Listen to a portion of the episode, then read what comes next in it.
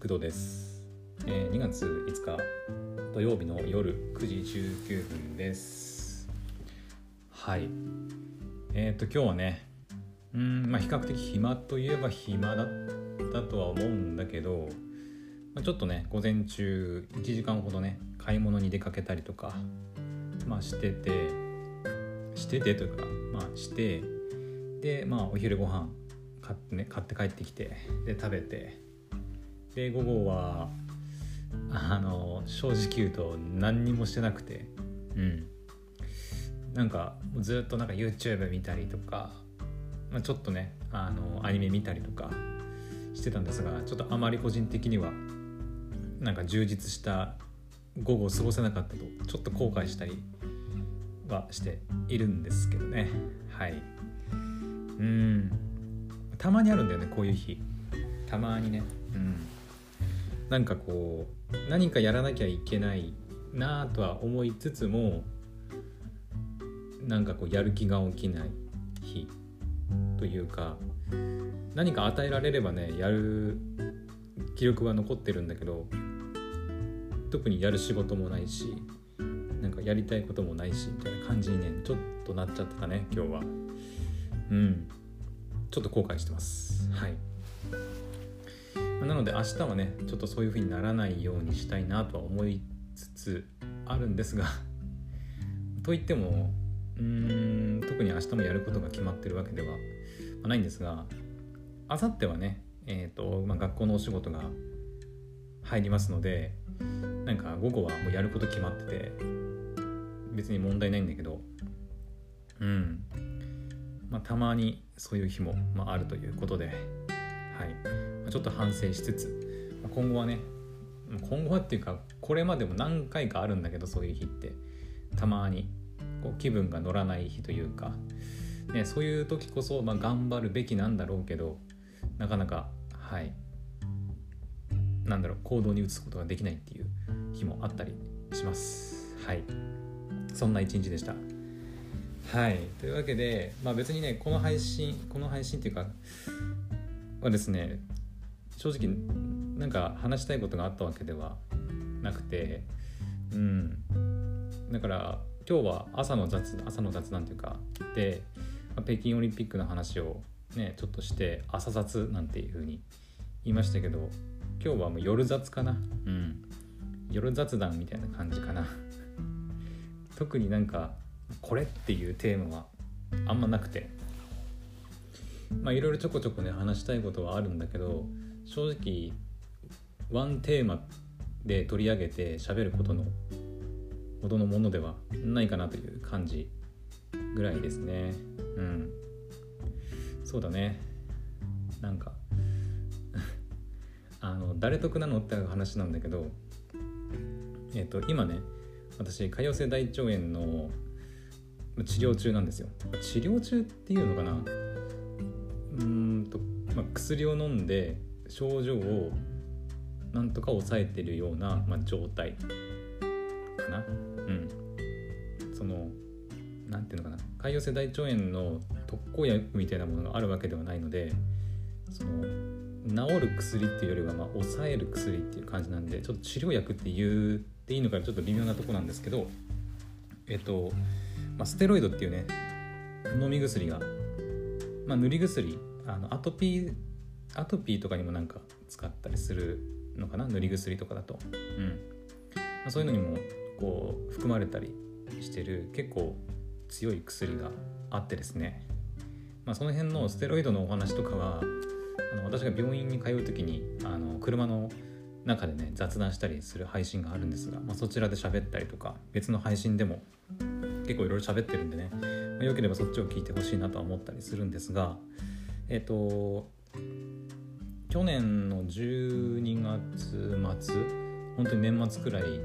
に症状がいきなり悪くなってでそのステロイドっていう薬を飲み始めてステロイドの薬を飲み始めたっていうかあの飲むこと自体は全然初めてではないですけどえっとステロイドって副作用が結構強くて、まあ、よく知られてるのがムーンフェイスっていう顔が丸くなるって副作用があったりあとはちょっと鬱っぽくなっちゃう精神的になったりとかあと体重が増えるとか逆に減るとか食欲があの異様に増えるとか減るとかっていうなんかいろいろ副作用あったりするんだけどあの顔の丸みはですね現状ね現状えっ、ー、とね今、えーとね、年末で6錠飲んでたんですよ、うん、そこから徐々に減らしてきて今2月の、まあ、5日ですけどでえ、ー、とね今日でちょうど3錠の日が終わりました。3錠今日今日の日で3錠の週というかえっ、ー、と大体1週間ごと1週間ん？1週間2週間ぐらいのあのペースでこう飲む量を減らしていくんですね。年末はまあ6錠だった。それが、えー、と4錠に減ったのかな、うん、2錠減らして4錠になってで次3錠になってでずっとまた2週間ぐらい飲んでたんだけどでそれがちょうど今日で3錠の日が終わりましてで明日からは2錠に減らしていく感じになります。はい。で2週間それを続けていったら次また病院に行く。っていう感じで、えー、と今そのステロイドっていう薬をあの飲んでいるんですが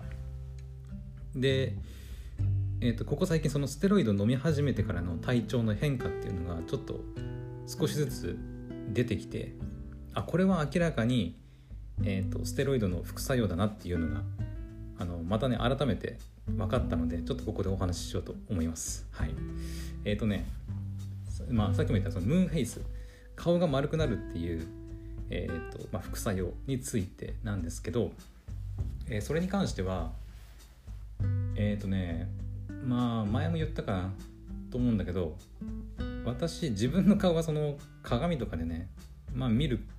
機会も機会っていうか大体皆さんさその洗面所とか、まあ、お風呂の鏡とかあると思うんですけど見れば大体自分の顔って毎日見ることになるじゃないですか。嫌顔でも。うん。なので私も大体そういう感じなんで正直自分の顔が丸くなってるのかどうかっていうのは分かんないです。正直。あの飲む前の顔とかの写真がちゃんとね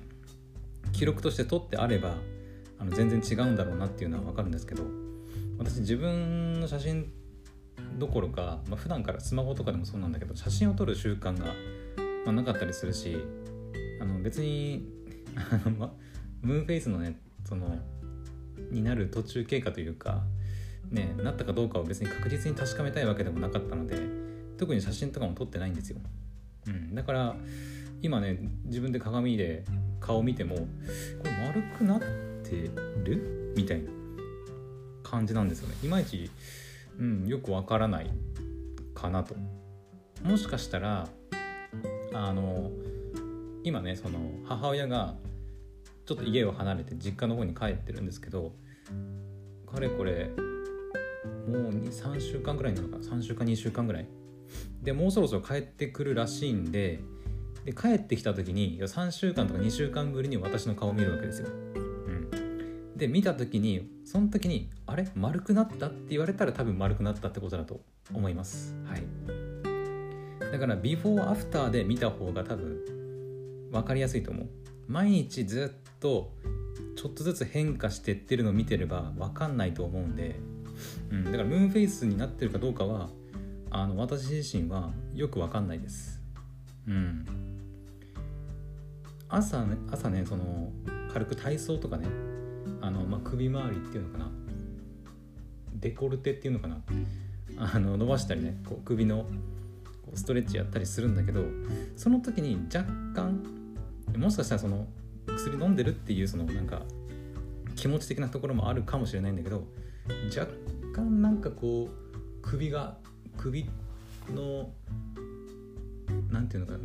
こう筋というか筋肉を伸ばそうとするストレッチしようとすると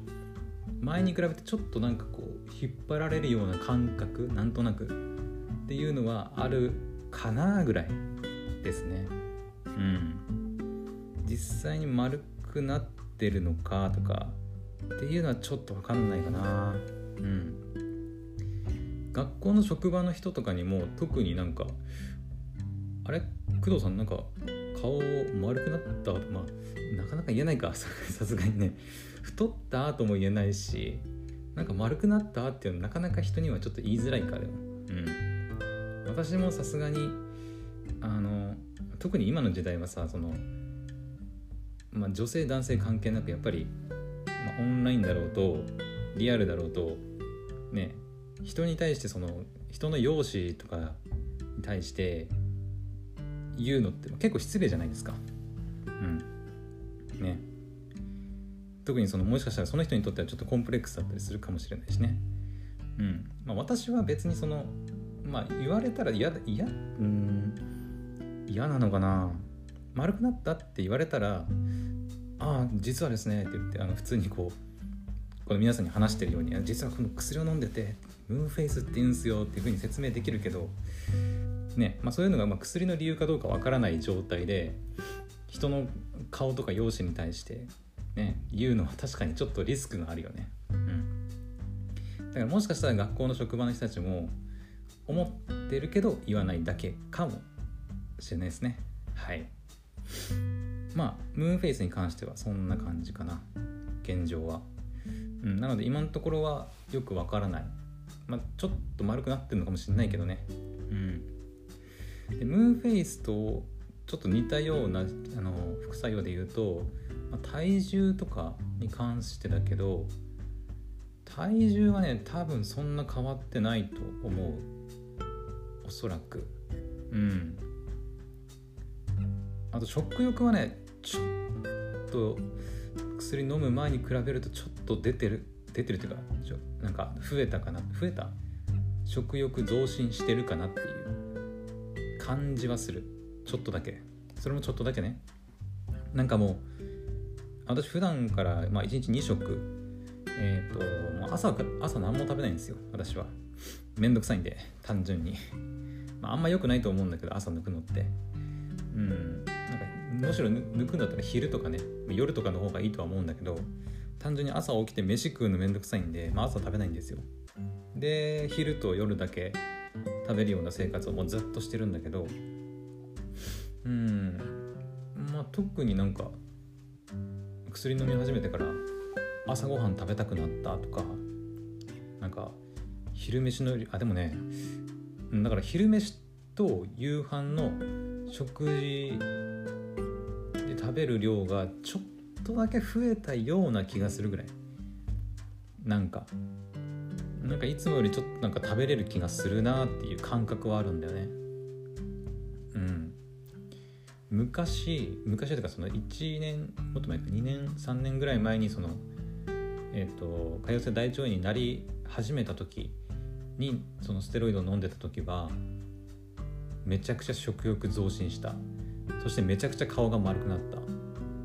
まあ、初めてっていうのもあるのかな？なんかうん、ステロイドのその耐性というか副作用がま慣れてないとかってあるのかな？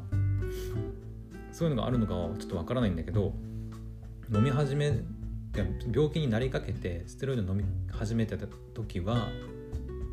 副作用めちゃくちゃ出てたね。なんかもうご飯もそれこそなんかいくらでも食べられるような感覚がご飯食べてる時にあってうん体重もめっちゃ増えたし。確か。めっちゃってほどじゃないけどね。私もともとあんまりこう食べたりしてガッと太ったりできないなんか体質なのか。昔からね結構痩せ型で体重も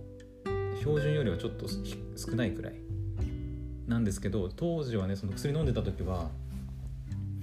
えっ、ー、とね初め70まではいかなかったかな。でも。うん。でも70いきそうになってはいたかな。60今6 4 3 4キロぐらい3キロぐらいなんだけどえっ、ー、とそれがね67とか8ぐらいまでは言ってたような気するななんか。うん。で顔ももう明らかに丸くなってたっていうふうに言われました。あの自分ではやっぱり気づかないんだけど。うん。なんだけどやっぱりねその親とかが言うにはもう全然違うって言ってました。めっちゃ丸くなってるって言っててで薬を減らしてって飲まなくなってからそれを飲まなくなってからはやっぱ元に戻るんですよね。ムーンフェイスって不思議なことに。うん。だからもしかしたら今の私の顔も丸くなってる可能性はあるんだけどこれがステロイドがゼロになってもう飲まなくなるっていうのが続くようであれば元に戻りますムーンフェイスは。うん、だからもしこの、まあ、何の病気とか何の理由で飲むことになるかは分かりませんけどもしステロイドを飲むことになって、まあ、ムーンフェイスねあの嫌だなって思ってる人は、まあ、一応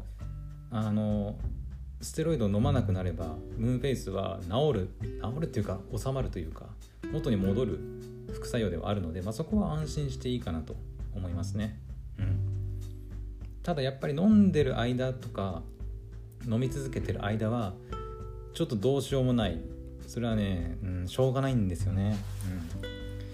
うん、まだね私みたいにオンラインで仕事しててまあオンラインの仕事もまあ一応カメラついてるから顔映すことにはなるんだけどそのねリアルで人と会う仕事をしてる人とかうんもっとそのなんだ自分の見見た目が結構その影響されるようなお仕事？例えばなんだろうねモデルとか。うん。とかなんか営業とかなんかわかんないけどその結構見た目を気に見た目に気を使わなきゃいけないお仕事とかしてる人は結構大変かもしれないね。うん。飲んでる間とかは。本当にね全然別人になっちゃうので結構。うん。だからまあそこはしょうがないのかなとは思いますけどね。はい。副作用が強い代わりにめちゃくちゃ効くんですよ。ステロイドは。うん。なのではい。まあこれから飲む人はね、まあ、治るんだっていうことは、まあ、一応念頭に置いといていいかなと思います。はい。であとはそうだね。うーんとなんあと何があったっけな。えっとねあとステロイドの副作用で言うと骨。骨密度ですね。私ね骨密度が若干ねえー、っとイエローゾーンなんですよね。うん。多分そのステロイドを飲んできた多分弊害なのかなそれこそ副作用。なのかもしれないんですけどまあ単純にそのカルシウムとかの摂取不足っていうのもあるかもしれないんですけどえっ、ー、とね骨密度の計測っていうのを病院で結構やるんですよ。でそれなんでやるかっていうとステロイドの副作用に骨がスカスカになるっていうなってしまう骨密度がもう落ちていくっていうね副作用があるらしくてでそれで結構定期的に骨密度の計測を病院でやらされるんですよ。で結構やるやるんだけど大体ねまあその正常なまあ何？グリーンっていうか正常なゾーンとちょっとやばちょっとややばいかなみたいなイエローゾーンとまあちょっとやもうスカスカだよっていうレッドゾーンみたいなのが、まあ、あったとしたらちょっとイエローゾーンに入ってるような状態なんでね私。うん。で、まあ、それを防ぐためにあの出される薬も実はあったりするんだけど、うん、週に1回飲んだりする薬で名前はね何だっけなボボナロンだったかな。なんかゼリー状の薬なんだけどちょっと甘いんだよね。そう週に1回、まあ、水で飲む薬なんだけど、うん、結構制約があってね。あの朝週に1回朝必ず飲まなきゃいけなくて飲んだら30分間は何も飲み食いしちゃダメとかあと寝っ転がっちゃダメとかっていうのがあってなんか寝っ転がったりしてその薬がね食道とかで止まった状態になると食道で炎症を起こすとかって言われてちょっと怖えなとか思ったりするんだけど、まあ、そういう薬を飲んだりしてあの、まあ骨のなんかスカスカを防ぐっていう薬だったりします、まあ、そういうのを飲んでなんとか防いだりはしてますけど、うん、そういう骨密度に影響したりもするなっていうのを最近思い出してあこれ言ってなかったわと思ってはい今話してみました。であとはあ多分これ最後だと思うんだけど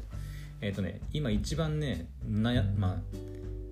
悩んでるというか一番実感してる副作用があって結構生活に支障をちょっときたすレベルであの実感してる副作用があったのを、まあ、最近になってやっと出てきてなんか思い出したんだけどえっ、ー、とね知覚過敏があります。はい。えっ、ー、とこれに関してはあの、まあ、全員このステロイドの飲んだ人全員に当てはまるあの副作用かどうかはちょっと分かんないんですけどこの副作用に関してはあの前飲んでた時もなんか先生に言ってた気が記憶があるんだけど改めて再びそのステロイドの年末からね飲み始めてここ最近になってやっぱやっとかんやっとっていうか感じ始めてるのがやっぱ知覚過敏だね。うん。あの冷たい食べ物飲み物が歯にめちゃくちゃしみるんだよね。いやもうねあの何ていうのかなもう水とか今特に冬だから水が冷たいじゃないですか。うん。水冷たいしあの歯磨きしてそのうがいくちくちするじゃないですか。あのね。その時ももうお湯じゃないとあの歯にその水が当たって冷たいとも何ていうのもあの知覚過敏な感覚。何ていうのかな痛い痛いっていうかこうねわかるかな？なんかあの知覚過敏になったことある人ならわかると思うんだけどあの感覚がさこう一気に襲ってくるからちょっとね水の温度とかには気をつけて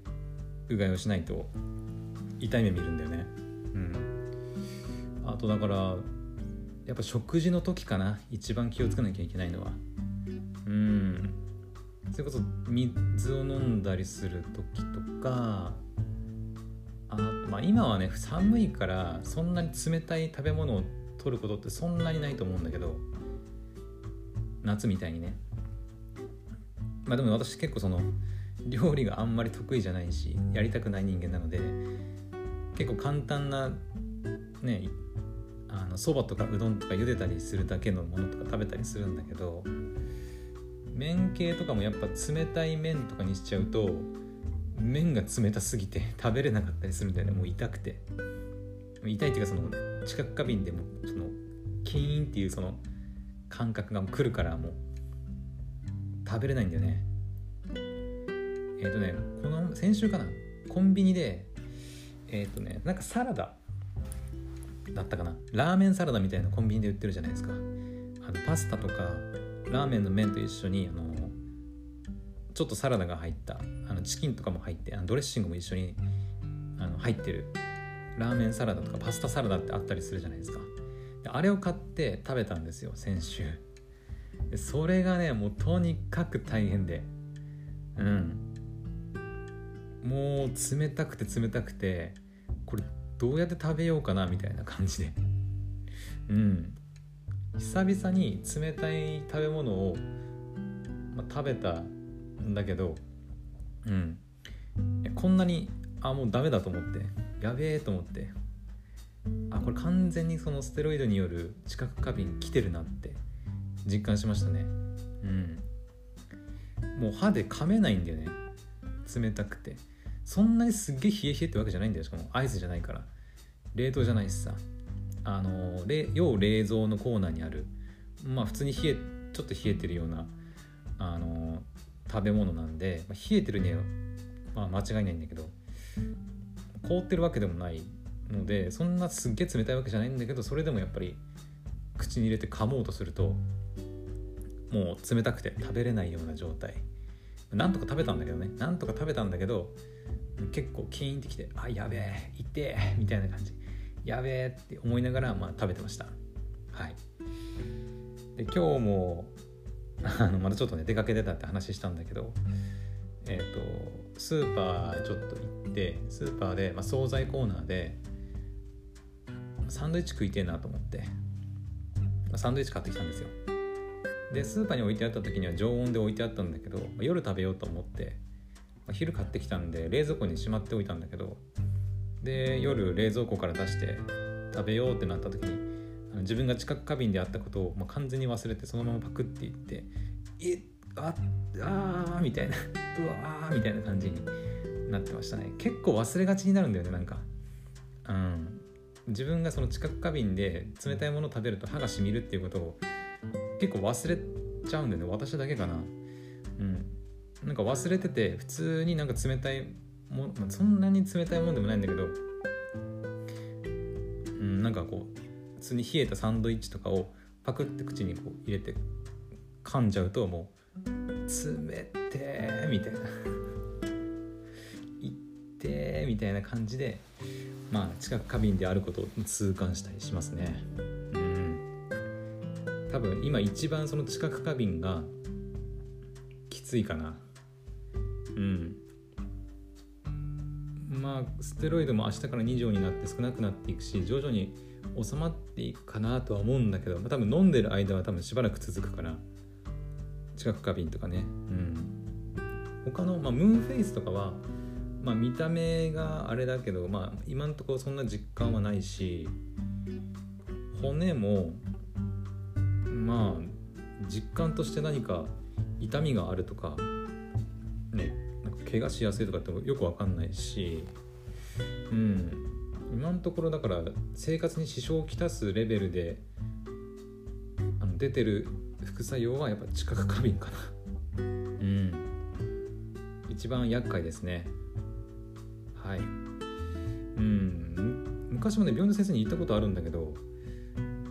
なんか先生から直接そのいやステロイドの副作用で知覚過敏があるんですよって言われたことはないんだよね。からもしかしたら私だけっていう可能性もあったりはすると思うんだけどうん。まあ何かが作用してなんか冷たいものが過敏に反応してしまうんでしょうね。うん。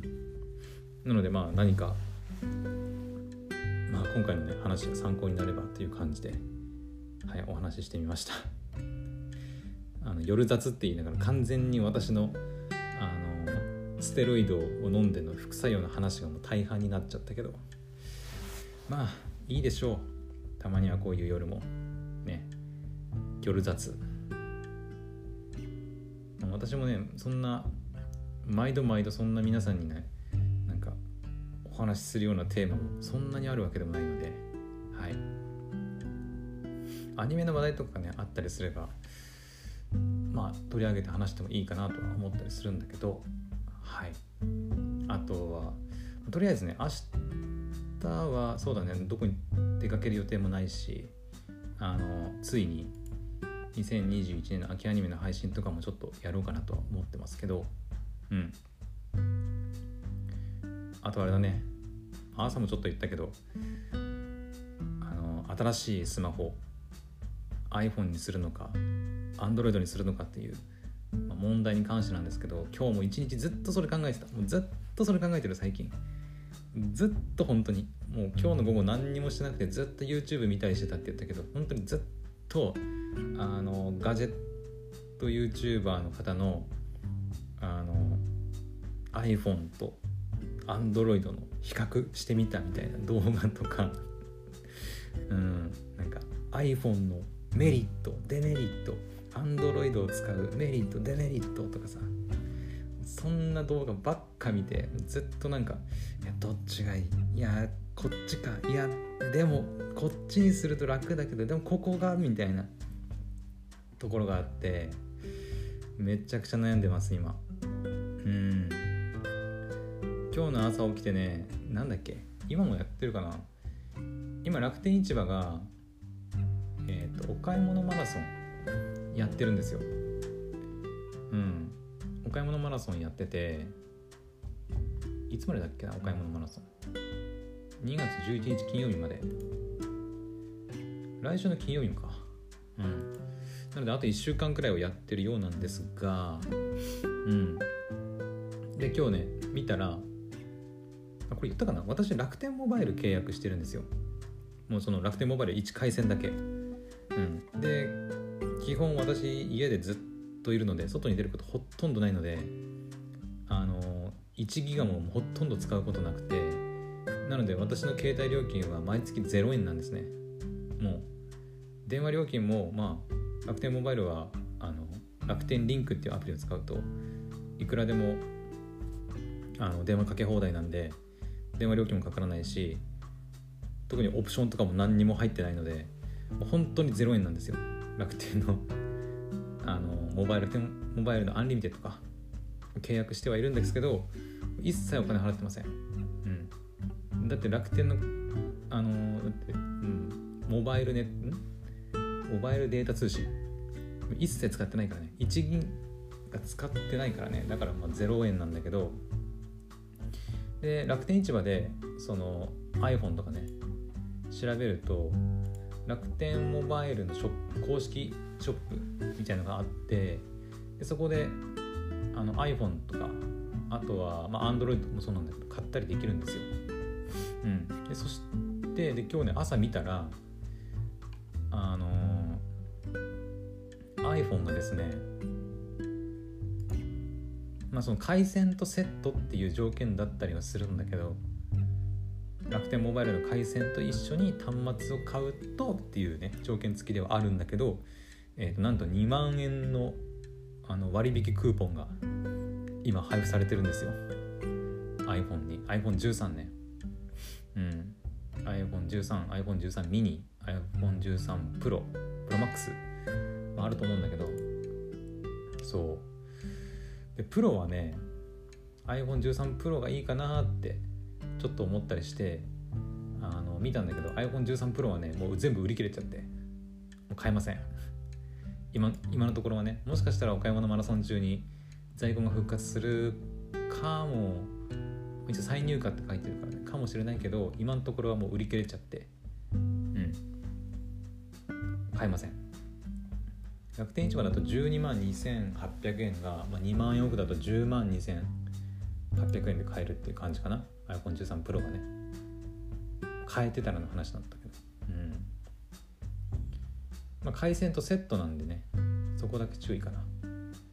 うん。ただ iPhone13 と13 mini は今もあの買えるんであのまだ楽天モバイル契約してない人はマジでね iPhone132 万円オフで買えるんで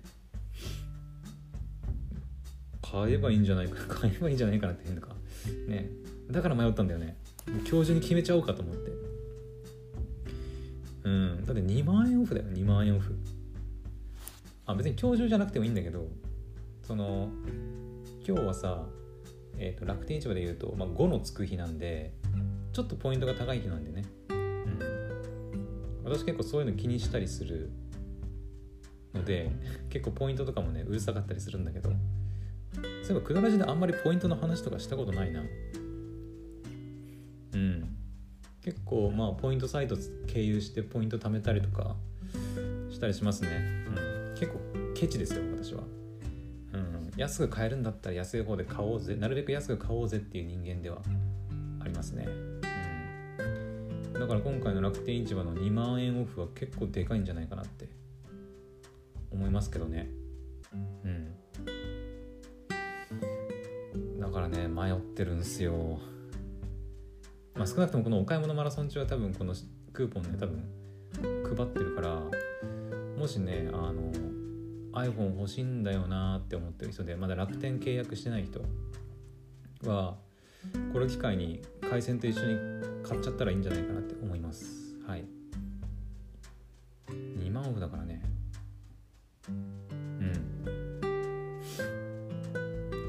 楽天もさっき私も言いましたけどなんだ1ギガ 1, 1ヶ月で使わなければ本当にただなんで、うんまあ、オプションとかつけなければね。なんかいろいろそのスマホ端末保証とかなんかいろいろオプションがあったりするんですけどオプションつければまあその分払わなきゃいけないけどオプション何もなければ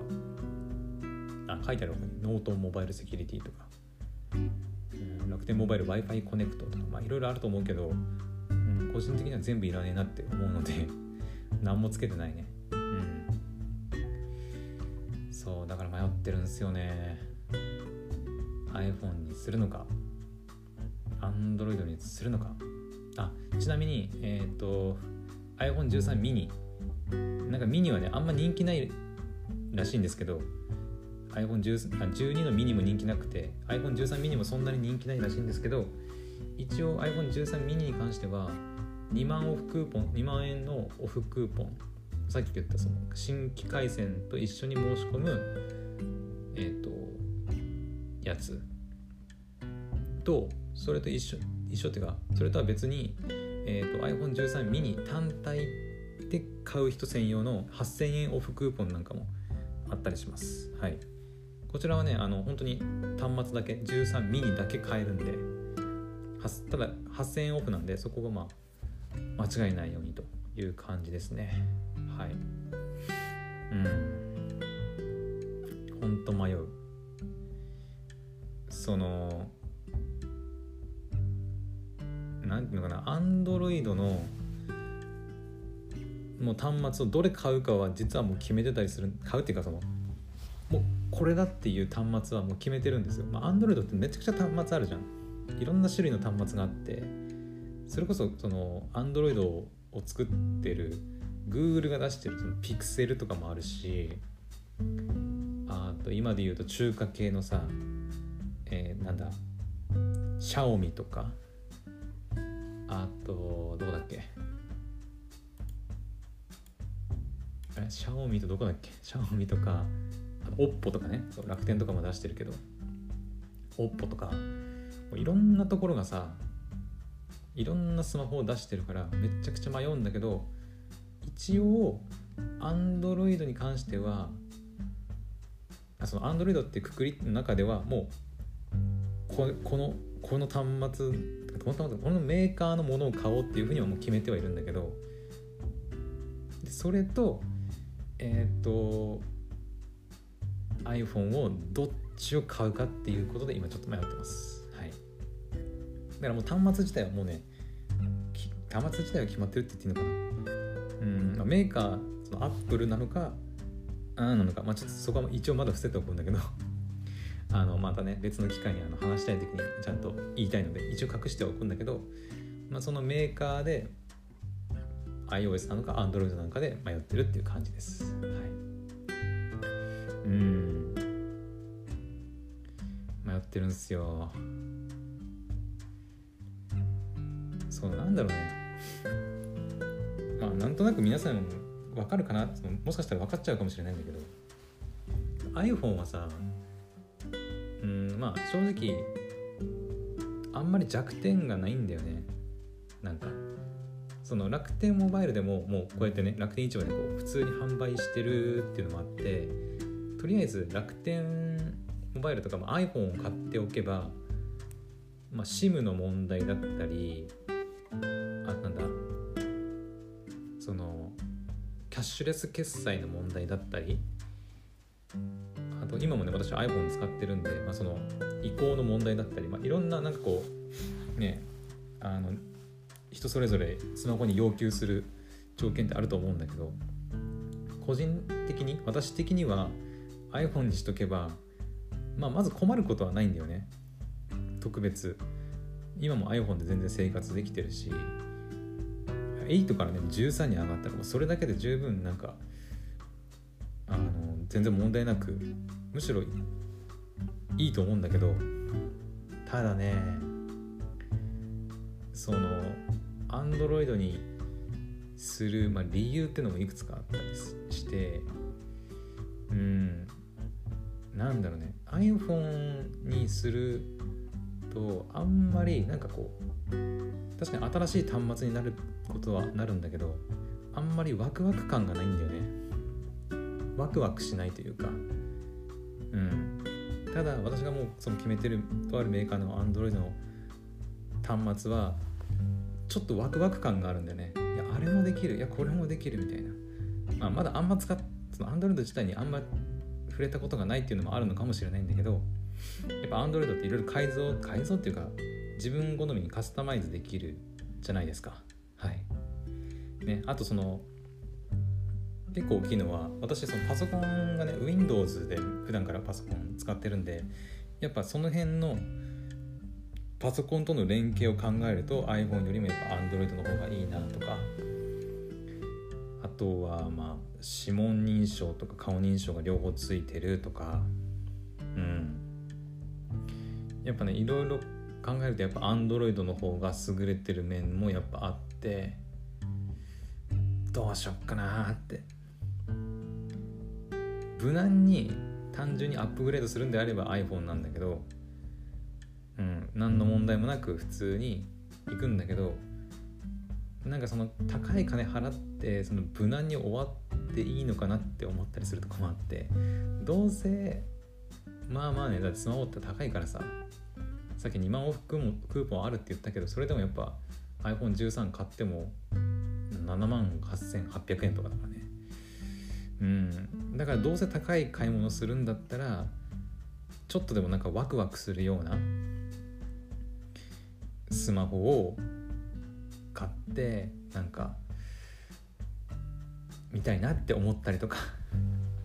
するんですけどそこでねちょっと迷ってるんだよね。ちょっと Android に関してはそう SIM の問題もあってその私楽天モバイル契約してるってさっき言ったんですけど Android はそのなんだっけな私調べたんですけど iPhone と違って、えーと、SIM フリーだからって言ってあのどこのキャリアの SIM がでも使えるっていうわけじゃないらしいんですよ。結構そのえっ、ー、と楽天モバイル楽天モバイルの SIM だとえっ、ー、とね au とかそれこそ楽天で販売してる端末は、まあ、結構いけたりする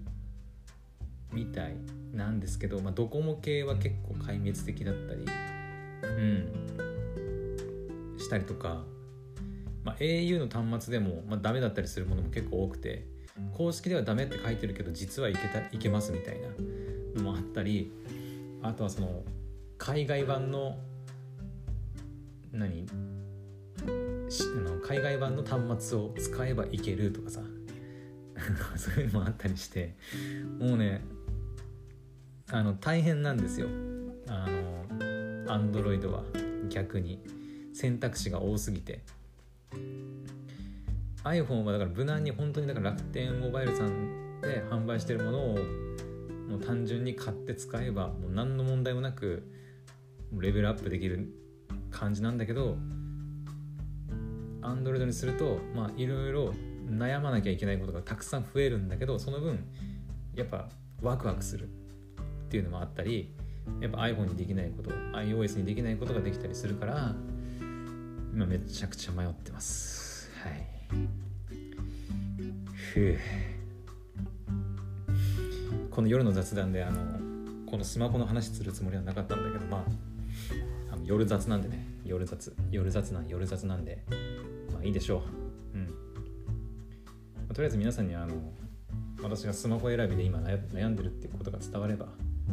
あ、いいかな。はい。結局まだね判断は下せてません。どっちにするかっていうのは、うん、もしかしたら無難に iPhone にするかもしれないし逆にそのやっぱワクワク感とか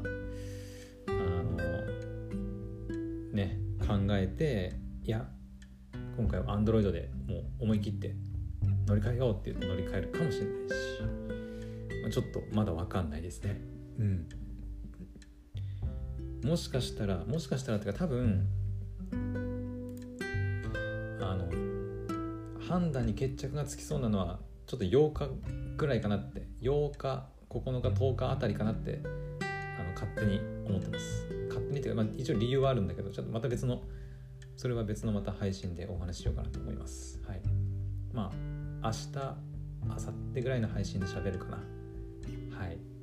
もったいぶんなって感じかもしれないんだけど。まあちょっとねあのここで全部喋っちゃうとネタがなくなっちゃうんで喋るね。はい、まあ、ちょっとそこはあの抑えておこうかなとは思うんですが。はい。じゃあもう45分ぐらいになるんでねこの辺にしとこうか。はい。10時過ぎましたね。はい。あっていうかあれだ。今日はえー、っと土曜の夜なんでえー、っとそうだ。スタジオコエミーの聞くアニメ「えー、秒速探偵」の第1話と第2話がはいついに配信開始になってますね。はい。YouTube でも配信されてます。はい。まあとりあえず、まあ、2つで20分くらいか。なのでそれを聞いて私は今日は寝ようかな。はい。楽しみだね。うん。今回の話は、まあ、面白い、まあ、探偵だか探偵ものか。どうだろうね。コメディ系要素があるのかないのか。あとはあれだね。YouTube 版のその演出がどうなるのかっていうところもちょっとまあ夜うんと YouTube 版はちょっと明日の朝起きてからにしますけどとりあえずね今日の夜は寝る前にあのベッドに入りながら Spotify で音声だけ聞いて朝起きてから YouTube の方もチェックしてまあ明日の朝はその話になるかな。はい。というわけであの朝またお楽しみという感じで、えー、今日の夜の雑談夜雑はこの辺にしたいと思います。それではまた明日の配信でお会いしましょう。おやすみなさい。バイバイ。